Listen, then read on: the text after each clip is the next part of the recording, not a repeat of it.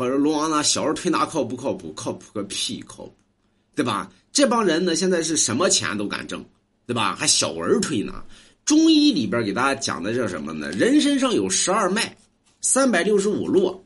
这针对于什么呢？你像这个十二脉呢，针对于十二地支；三百六十五络呢，针对于这个三十六天罡、七十二地煞。人的这个成长的过程，怎么样才能保证于十二脉呢和三百六十五络呢，才能真正的达到通的一个阶段？是在十二岁之后呢，对吧？小儿推拿呢，你连十三岁都没过呢，现在呢，很多小儿推拿几岁的孩子给推拿，本身呢他的气血就不畅。你看小孩呢，很容易出现于发烧、感冒之类东西，为什么呢？气血不畅的问题。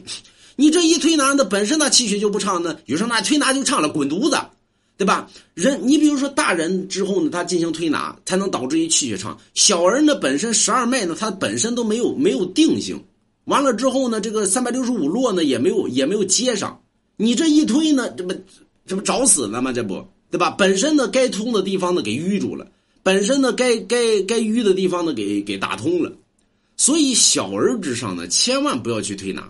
那么人过了十三岁之后呢，你说推拿呢，这还靠谱点你要小孩子？你说推拿去，我告诉你，把孩子咱们把孩子本身的孩子身体本身挺好的，你这一推拿，孩子越来越身体越弱。而且很多人对于小孩进行针灸，针灸这东西呢，其实这个是可以的。为什么呢？因为在络上针针灸，所以下针的力度和寸度。都是很有讲究的。现在很多人呢，稍微学一点这个针灸呢，网上买本书啊，或者说是我看点视频，就能去给别人扎针去了。你这你你你真是挣钱不要命，对不对？这个针法的下寸度和力度讲究极其之大，所以中医里边很难学的，并非于咱们说开开药看病，而什么呢？针灸疗法，因为针灸疗法呢，你像。呃，下针一错错一寸，或者说是嗯，这个偏一点那么这个病症可能就治不了。二一个呢，有可能会导致于气血不畅。你看，呃，明朝的时候曾经有过叫有一句话，中医里边讲的叫什么“针下拱出”，对吧？为什么呢？人参就过去呢，为了考这个中医嘛，把做一个铜人。这个铜人之上的人身上的这个穴位都是有个眼儿的，把这个拱对吧，住住在这个铜人之内，完了之后用蜡把这个铜人封了，所以你根本就是看不见这个人身上的这个穴位在哪儿。完了之后呢，由这个中医呢去扎，这个针呢扎进这个孔之内，对吧？就是他那儿有孔，扎进去之后呢，拱才能出，所以叫针下拱出。很多人连身上的穴位在哪儿都不知道，就敢给人下针去。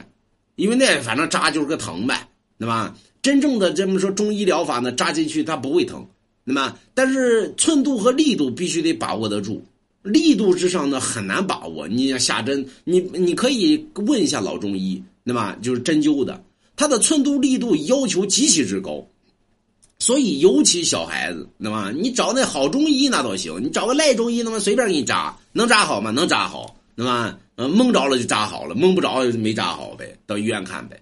所以小孩有病啊，尽量的去干嘛呢？去这个呃，到医院去看去。不要小孩千万不要去推拿，那么小孩没过十三岁，如果说你去推拿的话，肯定会出现问题。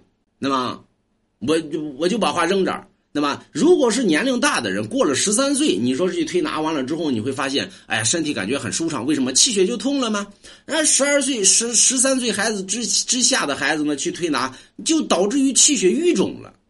所以，别听那些人给你瞎鸡巴扯淡，什么钱玩意儿都敢挣。那么，买罗家一幅字画多好。